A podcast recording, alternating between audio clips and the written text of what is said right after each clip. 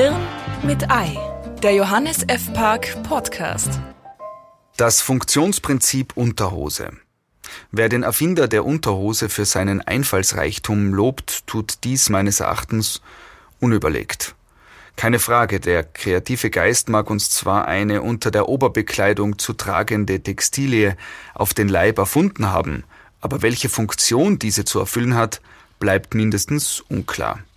Man muss sagen, verantwortungsvolle Innovatoren tun so etwas nicht. Steve Jobs hat nicht das iPhone erschaffen und die Welt dann einfach sich selbst überlassen, ohne zu erklären, wozu man das formschöne Gerät verwendet und wozu nicht.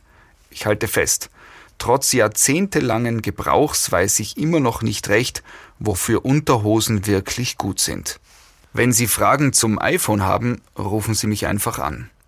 Als Aufgaben, die slipseitig übernommen werden können, sind sicher Kälteschutz, hygienische Tätigkeiten sowie Faserschmeichlung in sensiblen Körperregionen zu nennen. Kritisch wird es bei der Frage, wann eine Unterhose als defekt zu bezeichnen ist. Meine Frau vertritt die Auffassung, dass dies spätestens beim Auftreten von Löchern, im Grunde aber bereits bei beginnender Fadenscheinigkeit oder geringfügigen Elastizitätseinbußen im Bundbereich erfüllt ist.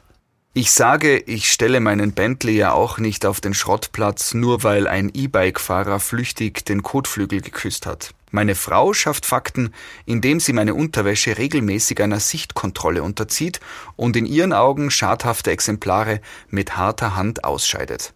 Ich sage, aber die Unterhose war ja noch voll funktionsfähig. Sie sagt, du hast doch einen Vogel, dieses zerfetzte Etwas schmeißt ja wohl jeder weg. Man muss sagen, den Zustand einer Gesellschaft erkennt man daran, wie sie mit ihren Unterhosen umgeht. Oder halt wenigstens mit meinen. Hirn mit Ei. Gelesen von Sebastian Possart. Mehr von Johannes F. Park lesen Sie auf www.jf-park.com.